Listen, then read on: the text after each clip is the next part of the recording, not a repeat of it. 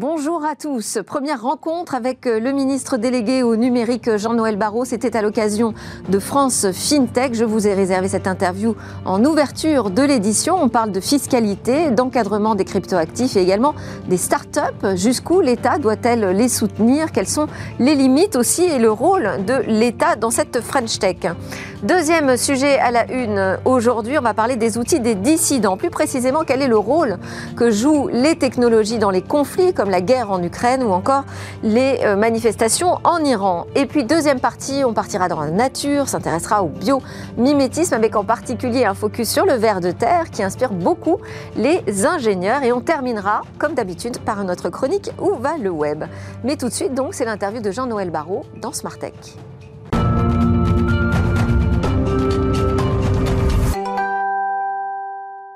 Rencontre avec euh, Jean-Noël Barrot, le ministre délégué au numérique et aux télécommunications. C'était à l'occasion du France FinTech.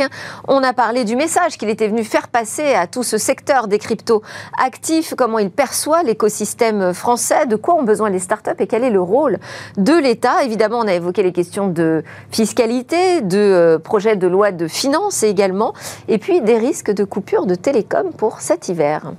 Bonjour à tous, vous êtes sur la chaîne Bismart et on est en direct de France FinTech qui euh, est sous le thème aujourd'hui de la révolution 2022. On a tous les grands acteurs de la FinTech qui se donnent rendez-vous ici et nous avons le grand plaisir d'avoir en plateau Jean-Noël Barrot, le ministre délégué à la transition numérique et euh, chargé également des télécommunications. Bonjour Jean-Noël Barrot. Bonjour.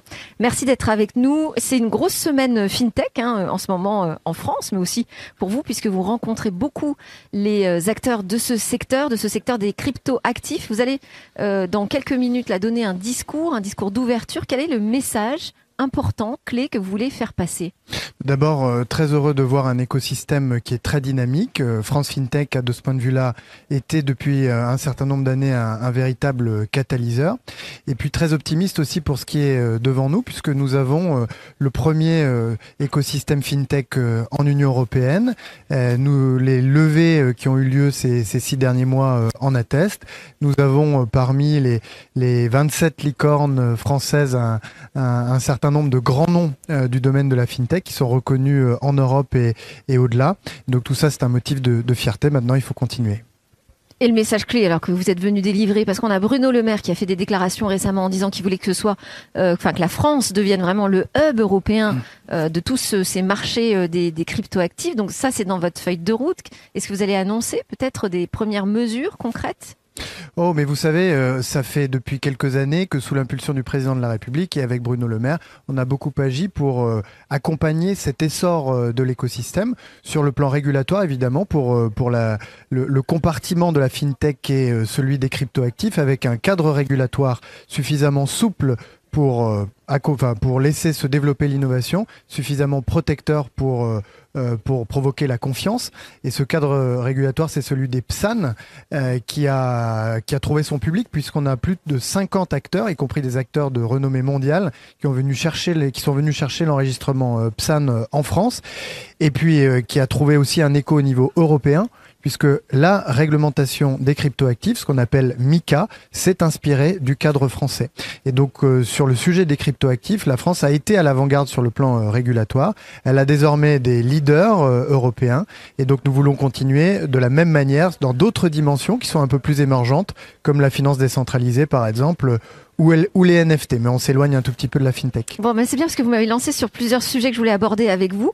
Euh, la partie justement euh, réglementation, fiscalité.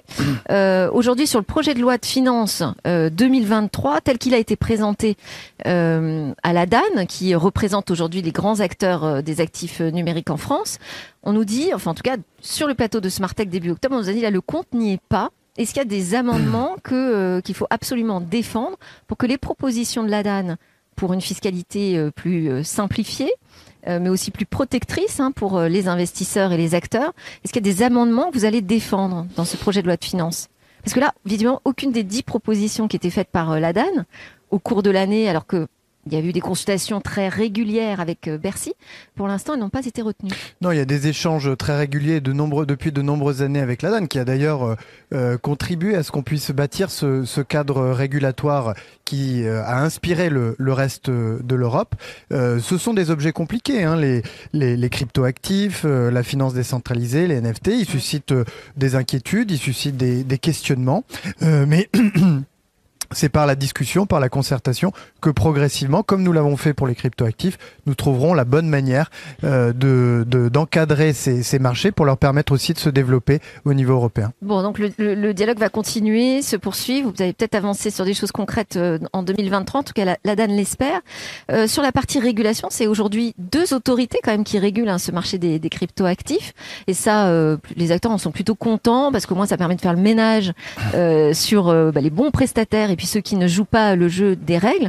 En revanche, il reste visiblement pas mal de PSAN qui euh, agissent de manière illégale encore euh, en France. Est-ce qu'il y a un ménage qui est prévu? Est-ce que la vis va davantage se resserrer sur eux? Je ne crois pas que les régulateurs français euh, soient réputés être laxistes. Et donc, je leur fais. Il y a eu une radiation d'ailleurs récemment d'un des, des PSAN. Hein. Oui, et je leur fais toute confiance pour, pour faire ce travail. Une nouvelle fois, l'esprit qui a présidé à la, à la conception de, ce, de cet enregistrement et de cet agrément PSAN, c'est celui d'avoir euh, suffisamment de flexibilité pour laisser se développer l'innovation et suffisamment de protection pour que euh, les, les, investisseurs, les épargnants, les consommateurs puissent s'engager sur ces marchés en pleine euh, confiance. Et donc la CPR et l'AMF, j'en suis convaincu, seront très attentifs à ce que les règles éditées qu'ils ont, qu'elles ont éditées soient pleinement respectées. Alors, euh, vous connaissez bien cette question du financement de l'innovation, parce que vous avez mené des travaux de recherche hein, dessus, vous avez une formation euh, d'économiste, vous connaissez bien la finance. De quoi ont besoin, selon vous, ces startups de l'écosystème euh, crypto? Et jusqu'où l'État a un rôle à jouer finalement pour elles? les, startups de l'écosystème crypto, bon, il y, en a, y en a une, une, variété, si l'on peut dire. Euh, celles euh, qui ont euh, le besoin justement que la puissance publique intervienne, notamment pour dessiner le, cadre réglementaire, pour adapter certaines de nos règles à, ces nouveaux objets, à ces nouveaux usages. C'est notamment la finance décentralisée, c'est notamment les, NFT. Nous avons lancé avec Bruno Le Maire et Gabriel Attal une mission de l'inspection générale des finances pour euh, euh, passer en revue les usages des NFT et explorer les, pistes régulatoires qui pourraient être euh, adaptées. S'agissant de la finance décentralisée, nous avons des discussions avec les acteurs pour identifier là où effectivement il y a une absence ou de, de, règles, ce qui crée une forme d'incertitude à la fois pour celui qui est le producteur du service et celui qui en est le, le consommateur. Donc je crois que c'est la, la là où la, la, puissance publique est évidemment euh, attendue. Et puis évidemment, comme pour toute start-up, comme pour toute entreprise euh, innovante, eh bien euh, les entreprises de la fintech en général, celles des, des cryptos du Web 3 en particulier, ont besoin d'un d'un climat qui soit favorable à, à l'innovation et au développement. C'est ce qu'on a essayé de faire depuis cinq ans. Je crois que ça a plutôt pas mal marché euh, en France. On avait l'année dernière un record historique de création d'entreprises, presque un million. On a eu des levées de fonds records jusqu'au premier semestre euh, de cette année. Je crois que on a battu euh, déjà le record de levée de l'année dernière, alors qu'on n'est même pas encore à, la fin de l'année. Et, tout ça, c'est pas le fruit du hasard, c'est c'est le fruit d'une action résolue des pouvoirs publics, de la BPI, pour encourager le développement des, des startups innovantes. C'est vrai qu'on a un écosystème là qui est vraiment euh, très euh, vivifiant hein, quand, quand, on le regarde. Et là, vous allez vous adresser directement à eux. Alors, on est à Paris. Pour autant, quand même, euh, l'histoire des startups, ça se passe aussi en région, dans les dans les territoires. Comment est-ce qu'on peut davantage resserrer les liens entre les collectivités locales et cet écosystème start-up.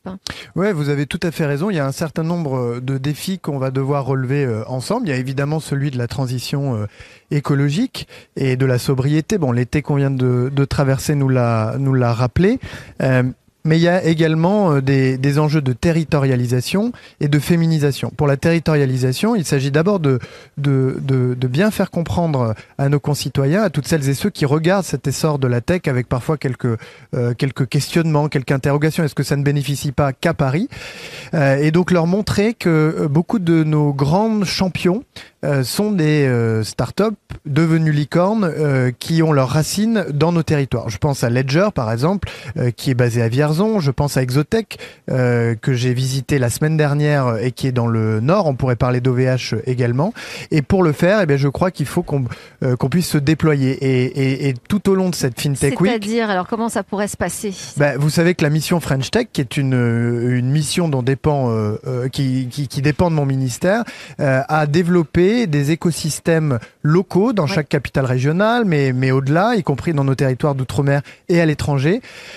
Euh, des capitales et des communautés French Tech qui sont des collectifs d'entrepreneurs, euh, d'investisseurs qui animent localement euh, leur écosystème. C'est une très bonne chose et je constate avec une grande satisfaction que France FinTech a elle aussi tout au long de cette semaine délocalisé ses activités pour se rendre au plus près des territoires.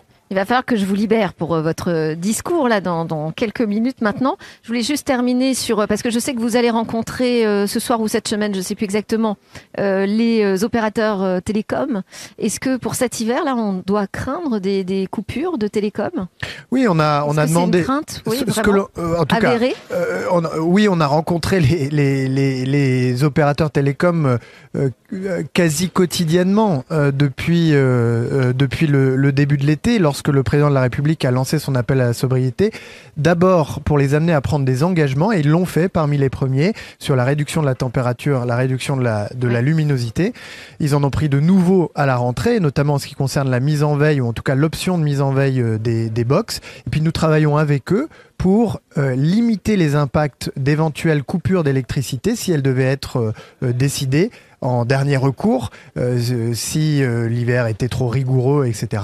Et, pour faire en sorte eh bien, que l'impact soit le plus euh, limité possible. Parce que là, vraiment, c'est, enfin, aujourd'hui, tout le monde a besoin des télécommunications. Hein. C'est presque un bien devenu un bien essentiel. On est Absolument. Merci beaucoup. C'était Jean-Noël Barrot, ministre délégué chargé de la transition numérique et des télécommunications, qui était en direct sur la chaîne Bismart à France FinTech. Voilà, c'était la diffusion donc de mon premier entretien avec euh, Jean-Noël Barrot, le ministre délégué au numérique et aux télécommunications. Évidemment, je le réinviterai cette fois en plateau dans Smartech pour aborder des sujets encore plus vastes. Je précise juste que cette émission a été enregistrée jeudi dernier, le 20 octobre, au France FinTech. Tout de suite, c'est l'heure de notre Tech Talk. On reprend le chemin de notre émission du jour. On va parler de la dissidence avec les méthodes des activistes.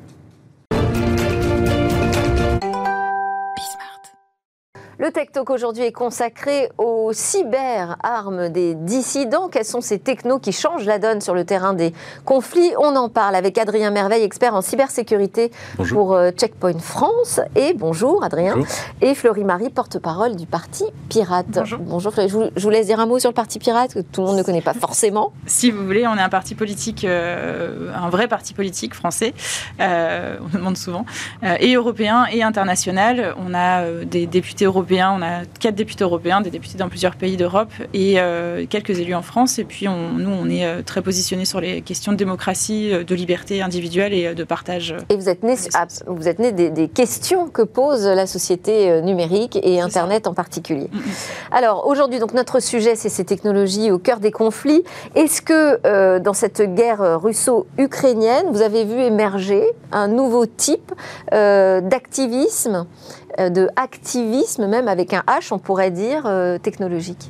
Oui, tout à fait. Euh, L'Ukraine et la Russie est un des exemples, mais ce n'est pas le, seul. Hein. On a aussi un conflit entre l'Iran et Israël qui a, eu, qui a, vu émerger hein, une nouvelle forme d'organisation, en tout cas pour les activistes, où on est passé d'un modèle très très euh, ouvert, comme euh, on, le qualifiait souvent sous le nom de anonyme, Anonymous. Tout le monde pouvait faire partie des Anonymous. C'était très simple de, de se revendiquer Anonymous à des groupes beaucoup plus organisés, beaucoup plus structurés, et en particulier dans, euh, dans les outils qu'ils vont utiliser et dans leur processus de, de hiérarchie et de recrutement également. Il y a eu la constitution même d'une armée technologique en Ukraine.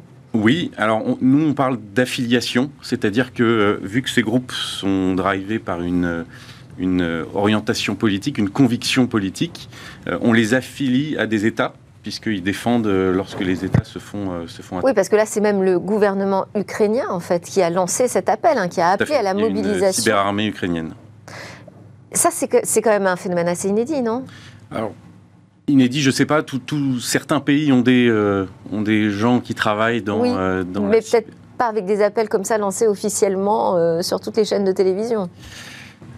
De cette ampleur, non, c'est assez nouveau. Après, il faut bien comprendre que c'est des groupes qui sont organisés pour, pour créer des dégâts et qui ne sont pas forcément sponsorisés par des, États. Même si certains, certains pays ont des cyberarmées, euh, il y a beaucoup de groupes qui sont affiliés à des pays qui ne font pas partie euh, de l'État, ou en tout cas pas officiellement. Comment vous avez perçu euh, la, constitution de cette IT Army ukrainienne?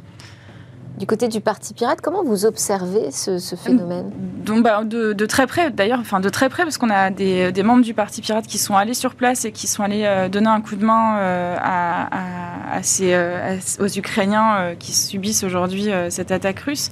Euh, on, observe ça de très près et avec beaucoup d'intérêt parce qu'on voit aussi l'émergence de nouveaux, euh, systèmes de communication et surtout euh, l'utilisation des systèmes de communication chiffrés. Et donc, nous, ça nous permet aussi de, voir sur le terrain en temps réel, dans une situation de guerre, de conflit, l'utilisation de réseaux, chiffrés qui sont sécurisés et qui permettent la mise en place de euh, c'est une vraie démonstration finalement de l'utilisation des technologies au service de la dissidence, de la liberté, de la lutte mm-hmm. contre euh, des dictatures. C'est-à-dire que là, c'est la preuve par l'exemple quand même ce qui s'est passé en, Ukraine, ce qui se passe d'ailleurs encore en ce moment. Oui, ça, nous montre bien que euh, c'est important d'avoir des systèmes, un réseau un Internet décentralisé qui ne soit pas géré par l'État et qui soit utilisable par n'importe quel groupe, par n'importe qui, dans n'importe quelle circonstance, même dans, une cas, dans un cas de alors même si là, effectivement, comme c'est un appel gouvernemental, est-ce qu'on peut encore parler d'activisme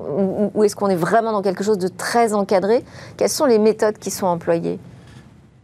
L'outil, nous, qu'on remarque le plus, c'est Telegram puisque c'est un outil qui permet... Euh, Alors pour le coup, Telegram, c'est russe, mm. on est d'accord euh, ça a été créé par un russe. Après, euh, c'est un algorithme de chiffrement qui garantit la confidentialité des échanges. Et, et ça, ça pose pas de problème à l'IT Army ukrainienne d'utiliser Telegram? Puisque le protocole est chiffré euh, de bout en bout, il n'y a, pas de, a pas de risque d'interception, de, ou alors il faudrait des processus de, calcul énormes pour y arriver. Et euh, c'est, on peut dire, impossible aujourd'hui. Euh, Telegram est aussi beaucoup utilisé parce qu'il est anonyme. On n'a pas besoin d'avoir un compte chez un opérateur avec son vrai nom. On peut acheter une carte SIM, se donner un pseudo et, euh, et télécharger Telegram et l'utiliser. Et le troisième critère qu'on observe, c'est qu'il n'y a pas de limite dans, le, dans le, la taille des groupes de conversation. On peut aller jusqu'à 30 000, 40 enfin, il n'y a pas de limite. Donc c'est un outil qui est euh, parfait pour s'organiser? C'est un outil qui est euh, parfait, je ne sais pas, mais en tout cas qui est utilisé aujourd'hui pour s'organiser. De manière discrète. Et euh, on observe un, abandon de ce qu'on appelait le dark web, ce qu'on appelle toujours, ça existe toujours, mais vers ces outils-là parce que beaucoup plus simple à utiliser, beaucoup plus grand public et qui garantit la même, euh, la même confidentialité. Il y a une forme d'organisation justement spécifique au sein de, ces groupes d'activistes? Oui, tout à fait. Euh, on, a observé une vraie forme de hiérarchie avec euh, euh, des, gens qui donnent des consignes et des équipes qui sont appelées squad qui, euh, qui vont effectuer une tâche bien spécifique dans le cadre d'une cyberattaque, par exemple.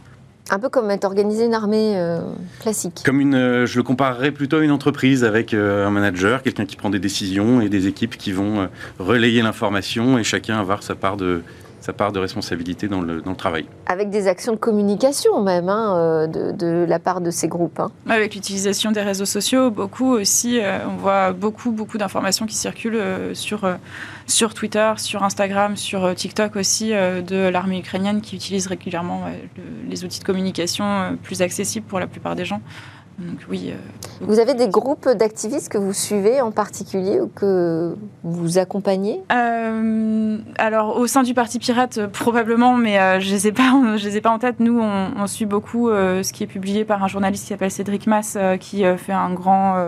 Enfin, à chaque fois, tous les jours, il résume tout ce qui se passe en Ukraine et, et, et c'est déjà très intéressant. Après, non, nous...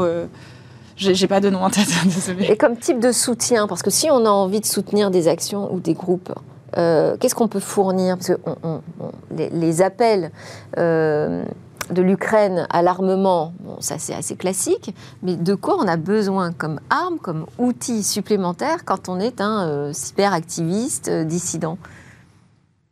Euh, Je pense que nous, en tout cas, ceux, qu'on suit, le la principale critère dont on a besoin, c'est d'avoir des compétences en hacking, pour pouvoir fournir des services et faire partie de, de, ces, groupes dont la principale motivation est avant tout euh, une conviction politique. C'est-à-dire savoir, euh, je sais pas, par exemple, une intrusion sur un réseau euh, d'entreprise. Ouais, euh, on a un militant qui a, qui a un réseau, un militant pirate, enfin en tout cas un militant connu en France, qui a, qui a un réseau de radio pour diffuser du métal sur la radio russe, en fait, directement. Donc ça peut. C'est pas Bluetooth, ça? Euh, ah, j'ai reconnu. euh, mais qui voilà, il a fait ça, il a réussi à, hacker la, radio russe, à diffuser du métal. Donc c'est des attaques, enfin c'est du harcèlement en fait euh, sur, le, sur la Russie. Ça, ça fait partie des choses qui peuvent être intéressantes à faire. Après, c'est vrai qu'il faut des connaissances euh, assez importantes dans le hacking. Par exemple, il y a un groupe qu'on suit qui s'appelle From Russia with Love, oui. qui, qui dit avoir créé son propre moteur de ransomware, donc avoir créé son propre malware pour venir infecter euh, des, sites gouvernementaux ou des entreprises. Alors vous, euh, vous Checkpoint, je ne vous ai pas laissé d'ailleurs dire un mot sur votre entreprise. Vous êtes un, expert de la cybersécurité hein, dans le monde. Pourquoi vous surveillez en particulier ces groupes d'activistes? Alors, Checkpoint est une société qui vend des mécanismes de protection à des entreprises et euh, à la marge du, du, grand public. Et notre vocation, c'est d'être capable de fournir le meilleur service de sécurité et d'être capable de protéger du mieux qu'on peut ces, ces entreprises.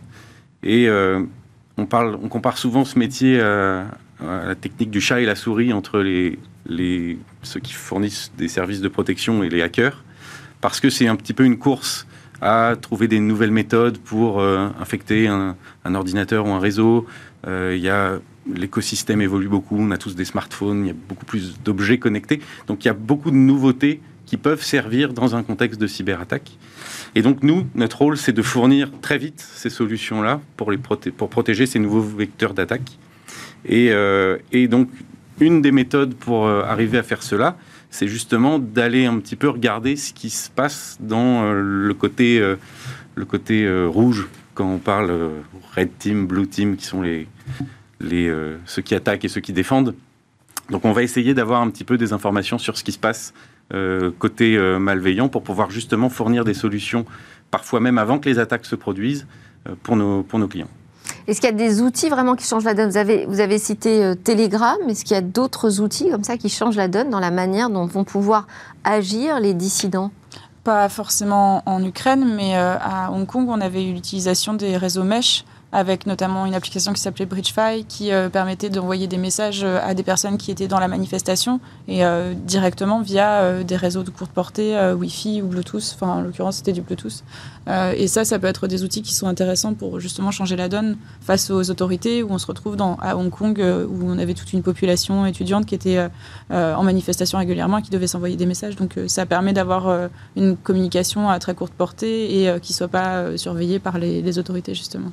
Ouais, c'est un bon exemple. Est-ce que vous mettriez, vous mettriez Starlink dans les nouveaux outils qui permettent de lutter contre l'ennemi? Mais euh, c'est, euh, on en parlait juste avant. Euh, oui, c'est Starlink, c'est intéressant. justement, il y, a, il y, a, deux niveaux. En fait, il y a Starlink qui est d'un côté, qui est Elon Musk, qui propose de mettre à disposition Internet via des des satellites euh, pour euh, les Ukrainiens, bon, sous, enfin quand même sous la direction du gouvernement états-unien qui a quand même demandé. Ça, c'est un peu, je dirais, la, grosse faille dans le système de la dissidence, parce qu'il faut que le gouvernement accepte quand même qu'il y ait des installations. Bah, c'est même pire que ça, c'est qu'il faut que le gouvernement demande, parce que Elon Musk, il a beau être quelqu'un de très riche, etc. c'est pas lui qui a décidé tout seul dans son coin en disant ah oui, moi je vais aller aider l'Ukraine. C'est en fait c'est les États-Unis qui ont un peu imposé. Si demain les États-Unis reviennent entre les mains de la droite ou extrême droite euh, de Trump euh, en l'occurrence, euh, on se retrouvera dans une situation où ils risquent de retirer leur aide.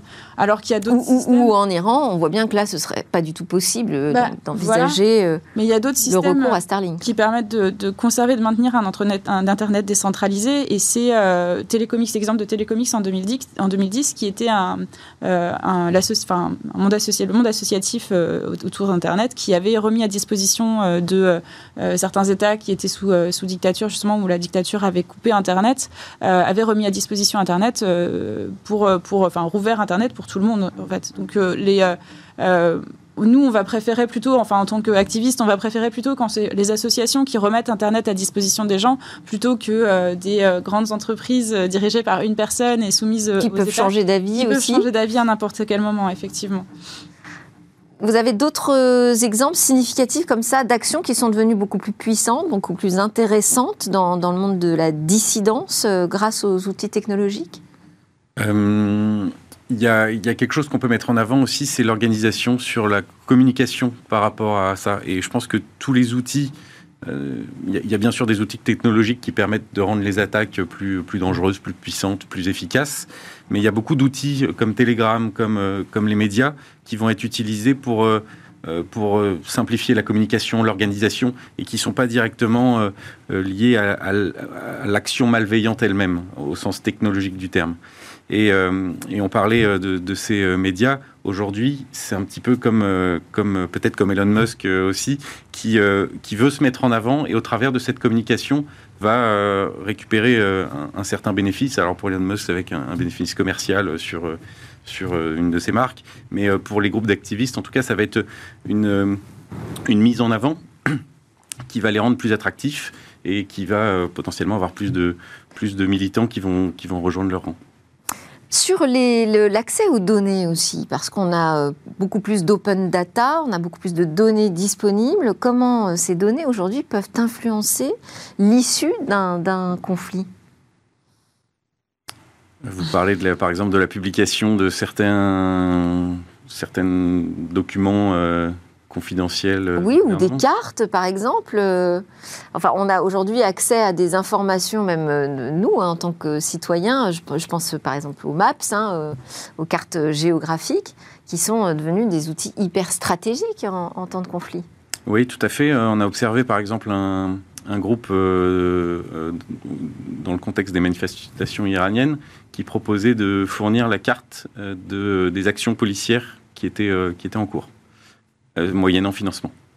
Tout ça, ça montre à quel point, alors on, peut parler du pseudonymat, peut-être pas l'anonymat, mais enfin le pseudonymat, euh, l'accès aux données, l'open data, tout ça, finalement, on se rend compte comme ce sont des outils de pouvoir pour les citoyens. Oui, des outils qu'il faut se réapproprier aussi et s'approprier aussi, et puis bien comprendre aussi. Mais euh, oui, le fait d'aujourd'hui pouvoir utiliser Internet avec un pseudonyme, le fait de pouvoir se connecter et de pouvoir utiliser euh, euh, n'importe quel réseau, euh, comme vous le disiez tout à l'heure, comme Telegram, où on n'a pas besoin de donner son identité et de pouvoir communiquer de cette manière-là, c'est une force aujourd'hui pour, les pour les dissidents, pour les personnes qui sont oppressées dans des dictatures, effectivement. Après, euh, ce qu'il faut aussi, c'est vraiment bien connaître et bien comprendre comment fonctionne Internet. On est, euh, nous, de plus en plus, on a l'impression que de plus en plus de gens comprennent vraiment comment fonctionnent les outils numériques, etc. Mais euh, la plupart des gens vont utiliser Internet n'importe comment et, ne pas crypter, enfin ne pas chiffrer leurs données, ne pas, ne pas utiliser des applications qui permettent de chiffrer les données et mettre à disposition de n'importe quel premier venu, n'importe quelle donnée personnelle. Donc, donc oui. C'est-à-dire qu'on n'a jamais eu autant de possibilités et en même temps si peu de culture euh, pour s'en servir. Quoi. Bah, on a un électronisme impressionnant euh, en France euh, et, et dans plein de pays d'ailleurs, enfin partout dans le monde. Et justement, plus on va aller vers une formation des, aux outils numériques, plus on va former les gens aux outils numériques, à savoir comment fonctionne Internet, comment fonctionne le partage des données, etc. Et plus on va avoir une utilisation saine de, des outils. Mais encore faut-il qu'on s'y mette quoi, au bout d'un moment. Alors moi, je vous, je vous parle de, avec un regard un peu positif en vous disant, voilà, ça ça nous montre toutes les possibilités, tout, tout, ce à quoi on s'aperçoit, pourquoi la liberté euh, d'agir sur Internet est importante en cas euh, de conflit quand on se retrouve euh, face à un, face à un ennemi. mais d'un autre côté, j'imagine que pour les États, c'est aussi le signal qu'attention, il faut davantage resserrer la vis sur les réseaux, sur les technologies, sur la disponibilité des, outils. C'est la complexité quand on se retrouve. Enfin, il y a, y a, plusieurs niveaux. Quand on se retrouve avec un Internet qui est contrôlé par l'État, c'est là, c'est un vrai problème aussi. Donc, il faut faire attention euh, à pas non plus laisser euh, une centralisation par l'État euh, des outils à notre disposition, parce que ça voudrait dire qu'il faudrait retravailler encore sur la décentralisation. Et là, on est dans un système, normalement, Internet est neutre, est censé être neutre. À partir du moment où on va perdre cette neutralité du net, bien sûr, hein, ça peut être dangereux pour des États, ça peut être dangereux pour des gouvernements, ça peut être. mais mais c'est important d'avoir cette neutralité. On peut pas et on ne doit pas sortir de la neutralité du net sous couvert de protéger les citoyens. Au contraire, il faut les former et les citoyens. Vous diriez que l'activisme a vraiment changé aujourd'hui? Il s'est transformé en tout cas. Il s'est transformé, il est plus conséquent, il est beaucoup plus structuré. Je parlais de l'organisation dans les groupes. il y a aussi des process de recrutement qui sont, qui sont comparables à celui d'une entreprise. Comment est-ce qu'on recrute des activistes? On recrute des activistes avec euh, déjà des tests de présélection avec, euh, pour essayer de comprendre un petit peu euh, leurs compétences. Il y a un petit peu de, social engineering pour savoir si ces personnes ont déjà été exposées sur Internet. Est-ce qu'elles sont connues de certains services, de certains services dans certains pays? Et, ensuite, un, donc il y a candidature, il y a entretien, comme, comme une société un petit peu classique. Alors, il y a un outil qu'on n'a pas évoqué, c'est le data poisoning. C'est-à-dire en fait euh, d'inonder de fausses informations euh, pour pourrir justement euh, l'information et, ne pas la rendre possible, ou aussi pour masquer des informations personnelles. Est-ce que ça, c'est finalement l'arme la plus efficace aujourd'hui pour protéger sa vie privée? L'e-data poisoning c'est efficace. c'est efficace. C'est Ça demande un gros travail. Hein. Oui, voilà, c'est ça. C'est, euh, il faut avoir une bonne connaissance des outils, euh, une bonne connaissance des réseaux et, euh, et avoir beaucoup de monde, j'imagine. j'imagine, parce que je ne peux qu'imaginer pour le moment, n'ayant jamais pu faire ça. Mais, Vous avez constaté ça, ce type de pratique? Aujourd'hui au sein des groupes euh, activistes Alors, les groupes activistes sont vraiment euh, très hiérarchisés et euh, en général, l'une des consignes sur ces groupes, c'est justement de faire ce qu'on demande de faire et pas. les informations viennent d'en haut et ne remontent pas d'en bas. Donc, c'est pas quelque chose qu'on a remarqué particulièrement. C'est plus, on suit plus des groupes qui, s'organisent dans, un contexte de cyberattaque avec des cibles précises ça se professionnalise quoi. Merci beaucoup Adrien Merveille de Checkpoint France et Florie-Marie du parti Pirate France aussi. Merci beaucoup. Juste après la pause, on parle de biomimétisme.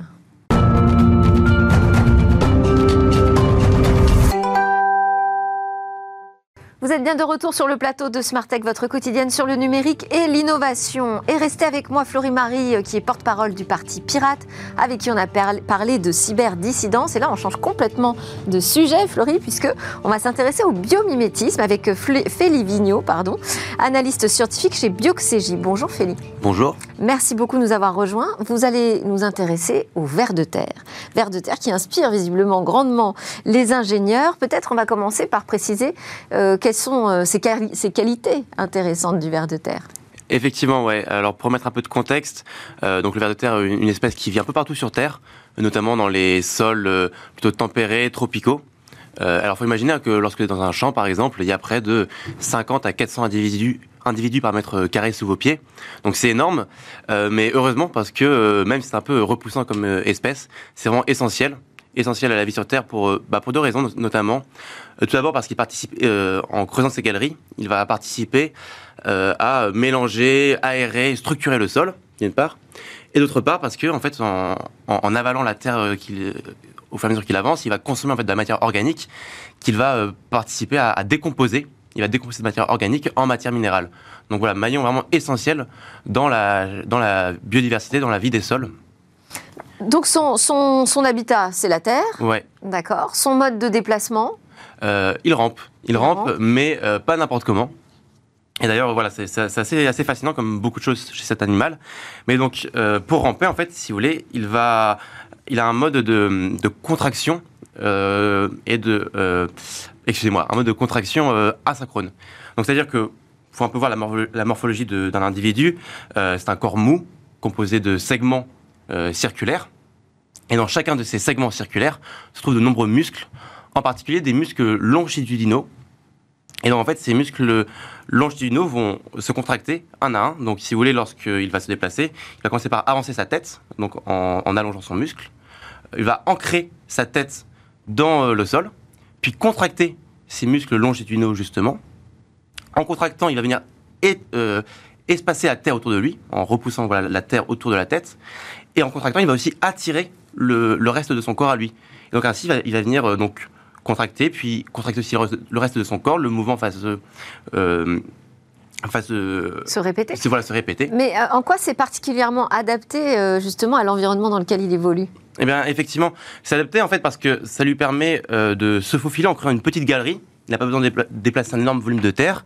Ça le rend très flexible. Hein. Il, a, un corps mou et donc peut être très, très habile dans son environnement. Et enfin, c'est très facile de, creuser comme ça, parce qu'en fait, il, décuple sa force. En fait, en creusant comme ça, il peut soulever jusqu'à 60 fois son, poids. Ah oui, quand même. Et alors donc, vous allez nous parler là d'un robot qui a été mm. inspiré du, du ver de terre. Tout à fait. Alors c'est l'entreprise américaine, le géant américain General Electric, dont les ingénieurs se sont intéressés euh, à cette espèce pour avoir un, robot creuseur. Un robot creuseur, en fait, pour aller inspecter euh, et réparer, réaliser les maintenances de matériel euh, et d'appareils souterrains. Alors, comment ils travaillent? Racontez-nous. effectivement. Alors, en fait, eux, ils sont intéressés justement à ces muscles longitudinaux dont je vous parlais. comment est-ce qu'ils se contractaient? Et se décontractaient pour faire avancer l'espèce. Et donc là, vous, vous pouvez voir. Là, je mets mes lunettes pour le voir. Vous pouvez voir en, en, rouge, en fait, un, un muscle pneumatique donc, qu'est-ce qu'un muscle pneumatique? C'est un, un, tube comme ça, dans lequel vous venez euh, insuffler de l'air, donc de l'air sous pression, qui va venir en fait gonfler le muscle pneumatique, tout comme un muscle humain. Et donc, euh, ça, ça reproduit le muscle longitudinaux du ver de terre. Et donc, euh, il se gonfle, se dégonfle, ce qui le fait avancer comme ceci. Et c'est performant, ça, comme mode de déplacement? Alors, en tout cas, c'est très performant pour cette utilisation. Euh, voilà, en milieu extrême, en milieu souterrain, c'est très utile parce que ça vous permet, en fait, tout comme le verre de terre, de creuser une, petite galerie. Vous n'avez pas besoin de, creuser une fosse énorme pour aller inspecter votre canalisation. Et euh, vous avez ainsi un robot mou, donc qui, de nouveau, est particulièrement habile, euh, particulièrement flexible pour se déplacer dans ce milieu. D'accord. Euh, on n'a pas parlé aussi du cycle de vie du, ver de terre, euh, comment il se régénère, son, mode de respiration. Effectivement, oui, il y, a beaucoup de choses en fait très intéressantes et il y a beaucoup de sources de biomimétisme chez le ver de terre. Vous parliez effectivement du mode de respiration, bah, tout comme euh, vous et moi. Le ver de terre a besoin d'oxygène pour alimenter ses muscles, les, fameux muscles longitudinaux. Et alors, il ne peut pas en fait juste respirer l'air autour de lui parce qu'il est sous la terre. Et donc comment est-ce qu'il fait? Il a développé un système de respiration cutanée, donc par la peau, euh, et en plus de cela, il a un mucus en fait qui va protéger son corps pour laisser passer uniquement les gaz environnants, tout en empêchant en fait toute la terre autour de lui de venir boucher euh, les pores qui laissent passer euh, l'air.